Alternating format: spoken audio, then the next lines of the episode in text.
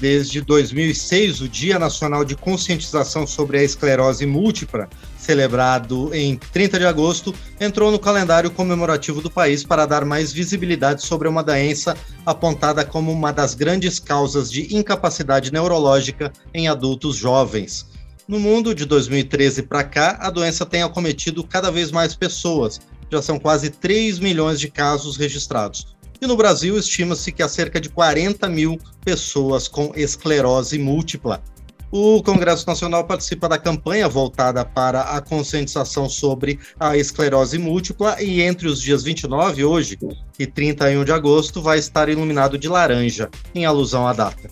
E quem conversa conosco agora sobre a campanha Agosto Laranja e também sobre a doença é Gustavo Samartim, diretor e fundador da ONG Amigos Múltiplos da Esclerose e também da Associação Crônicos do Dia a Dia. Gustavo, bom dia, obrigado por estar aqui no painel eletrônico. Olá, Márcio, bom dia, bom dia a todos que acompanham a Rádio Câmara. É um prazer falar, como você bem disse, sobre a doença neurológica que mais afeta adultos jovens no mundo e com a qual eu me vi diagnosticado em 2011. A partir daí comecei então esse trabalho. É um prazer nosso receber você aqui para falar desse tema tão importante. Eu gostaria de começar perguntando, Gustavo, para esclarecer os nossos ouvintes, em palavras rápidas, o que é a esclerose múltipla? Excelente pergunta, Márcio. Tentando ser didático, é como se a gente pegasse aquele fio que a gente usa para carregar os nossos celulares, aquela capinha preta ou branca, dependendo do fio, ela no nosso cérebro se chama mielina. É ela que conecta neurônios, que fazem aí toda a transmissão da mensagem, seja para eu fazer determinado movimento ou mesmo manter meu corpo equilibrado. Isso no sistema nervoso central. A esclerose múltipla é uma doença autoimune degenerativa, ou seja, uh, o meu próprio sistema imunológico ele não reconhece, no caso, essa mielina, essa capinha que, que recobre os fios que conectam aí os neurônios e começa a atacar a mielina, às vezes descascando esse fio, às vezes mesmo rompendo essa comunicação, a depender do lugar no sistema nervoso central que a gente tem essa desmielinização, então a gente consegue identificar alguns dos vários sintomas, mas os mais prevalentes, visuais, uh, alguns cognitivos, uh, espasticidade, perda de força, questões motoras, é, como a própria é, é, doença chamada esclerose ela é múltipla. Agora, Gustavo, o que, que causa essa esclerose múltipla? Márcio, como qualquer doença genética autoimune, a gente tem aí uh, o que se sabe, a influência de fatores é, externos, né, fatores talvez ambientais, mas ninguém ainda tem a, a, a resposta mágica uh, para identificar aí com precisão uh, a, a, razão. A gente tem algumas pistas, desde vírus Epstein-Barr até mesmo questões associadas ao nosso dia a dia, algum estresse pode desencadear desde que eu tenha uma predisposição, predisposição genética para desenvolver a esclerose múltipla. E, Gustavo, por que, que ela é mais comum em jovens e também especificamente em mulheres? Márcio, essa é a fisiopatologia da doença. A esclerose múltipla ela comete três mulheres para cada homem no Brasil. É, então, ela sim mais comum em, em mulheres. Em pessoas brancas, ao contrário de outras doenças, como, por exemplo, neuromielite óptica, que acomete mais pessoas negras. Uh, na esclerose múltipla, a gente tem caucasianos, pessoas brancas, mais mulheres. Essa é a fisiopatologia. É, é uma doença que também está associada aí a questões de exposição à vitamina D. Então, você vê, é, quanto mais afastado da linha do Equador, é, a gente tem aí uma maior prevalência, como por exemplo aqui no Brasil, Santa Maria é lá no Rio Grande do Sul a cidade que mais casos tem uh, por 100 mil habitantes. E Gustavo, você falou numa intervenção anterior sobre os vários sintomas da esclerose múltipla. Dentro desses, da visão embaçada, dificuldade para andar, é, alterações até urinárias, quais são os mais comuns? Márcio, as questões motoras, elas são é, junto com as questões sensoriais, sensitivas, as mais frequentes, né? É, se você me pergunta quais são os primeiros sintomas, é, grande parte deles se inicia aí com as questões visuais. Eu, por exemplo, tive uma neurite óptica em 2010 que me levou num caminho de diagnóstico que se confirmou em 2011. Mas principalmente perda de força, perda de equilíbrio, ou mesmo aquela, aquela sensibilidade um pouco mais aguçada no toque da pele, aquilo que a gente chama de parestesia, por exemplo, é, pode ser um indicador. A verdade é que todo, todo adulto jovem, a gente tem entre 18 e 40 anos, deveria saber da existência de uma doença que causa principalmente sintomas que no começo vão e passam na mesma velocidade que vieram, ah, geralmente é, desassociado de febre, então acordei sentindo alguma coisa diferente no meu corpo, mas dali 24 horas, 48 horas passa e eu não dou preocupação, não dou certa importância. A esclerose ela começa a se mostrar até que ela chega e, e cria aí um primeiro episódio de inflamação que geralmente está associado a um diagnóstico. E, Gustavo, depois do diagnóstico é necessário fazer um tratamento. É, existe hoje um tratamento disponível para cuidar dos pacientes com esclerose múltipla? Além disso, a, a rede pública ela está preparada, está pronta para atender essas pessoas?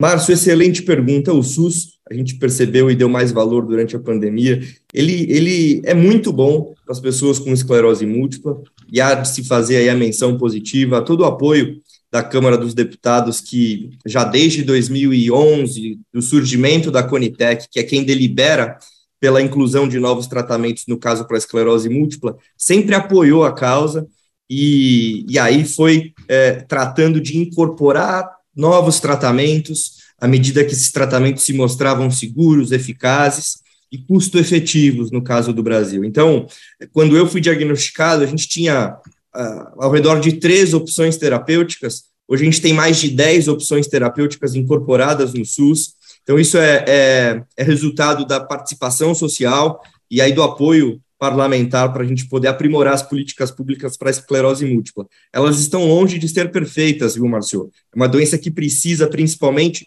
do tratamento adequado no momento adequado. A gente não pode esperar a pessoa piorar para poder conseguir acessar uma terapia mais eficaz. E essa talvez ainda seja é, é, uma pedra no sapato do protocolo de esclerose múltipla no Brasil. E, e além desse, Gustavo, quais são os outros desafios do portador de esclerose múltipla, da, da pessoa com esclerose múltipla? Márcio, é, obrigado pela correção de portador por pessoa. É. Isso mostra a sensibilidade de vocês da Rádio Câmara em, em, enxergar principalmente o grande desafio de conviver com uma doença invisível. A esclerose múltipla é uma doença invisível. E, e, infelizmente, na nossa sociedade, nós tendemos a valorizar mais aquilo que nós enxergamos, assim é da natureza humana. Difícil é quando você lida com dos principais sintomas no dia a dia da esclerose múltipla, com a fadiga, por exemplo. É uma fadiga debilitante, incapacitante, em um adulto jovem de 18, 20 anos. A sociedade tende a esperar desse adulto jovem é, a máxima eficiência, seja no trabalho, seja a máxima vontade é, nos âmbitos pessoais também, e, e conviver com uma doença que da noite para o dia pode trazer um novo sintoma, essa imprevisibilidade é um grande desafio, seja para a pessoa com esclerose múltipla, mas também para a sociedade, para ela entender que, que muitas vezes aquela pessoa está passando por uma situação que afeta não só ele, mas toda uma família que está tentando entender o que, que é um diagnóstico. Partir daí, Márcio, para completar minha resposta, a gente tem uma necessidade de um tratamento multidisciplinar na esclerose múltipla. Então, além do tratamento medicamentoso, que por ser uma doença crônica que ainda não tem cura, vai acontecer pelo resto da minha vida, é, eu preciso aí de uma fisioterapia neurológica, por exemplo, de precaução, eu preciso, às vezes, para uma reabilitação, a fisioterapia, terapia ocupacional, é, tantas atividades aí, fisioterapia cognitiva, e essas atividades ainda, apesar de algumas delas disponíveis pelo SUS, essas atividades não estão aí é, é, tão acessíveis para a população, em especial aquela mais afastada dos grandes centros. E, Gustavo, você falou sobre o apoio do Congresso às causas da esclerose múltipla. Há projetos que estão em tramitação aqui e que podem ajudar mais ainda esse segmento? Com certeza, Márcio. A grande parte dos projetos é, se, se debruça agora, principalmente sobre o tempo do diagnóstico e o encaminhamento para um tratamento. Então, a gente tem é, é, uma iniciativa muito interessante que busca é, delimitar ou determinar que, a, tão logo a pessoa seja diagnosticada com esclerose múltipla, no prazo de até 90 dias, por exemplo, ela tenha o seu tratamento assegurado, o seu tratamento garantido. É, e iniciativas como a que nós estamos celebrando hoje, é o Agosto Laranja. Muitas vezes não, de, não damos tanta importância ao fato de, por exemplo, o nosso Congresso estar tá iluminado de laranja, mas para a gente que milita pela causa é algo muito importante, porque temos oportunidade, por exemplo, de hoje, falar sobre algo que tanto impacta a população jovem no Brasil. Bom, e eu agradeço ao Gustavo Samartim por essa esse esclarecimento bastante aprofundado sobre a esclerose múltipla, que vai ajudar a melhorar o entendimento dos nossos ouvintes e também de quem está nos acompanhando pelo YouTube da Câmara dos Deputados. Por enquanto, então, Gustavo, eu agradeço a você por estar conosco aqui, é, você que é diretor e fundador da ONG Amigos Múltiplos da Esclerose e também da Associação Crônicos do Dia a Dia. Muito obrigado e sucesso na continuidade dessa caminhada. A todos nós, Márcio, um abraço, bom dia.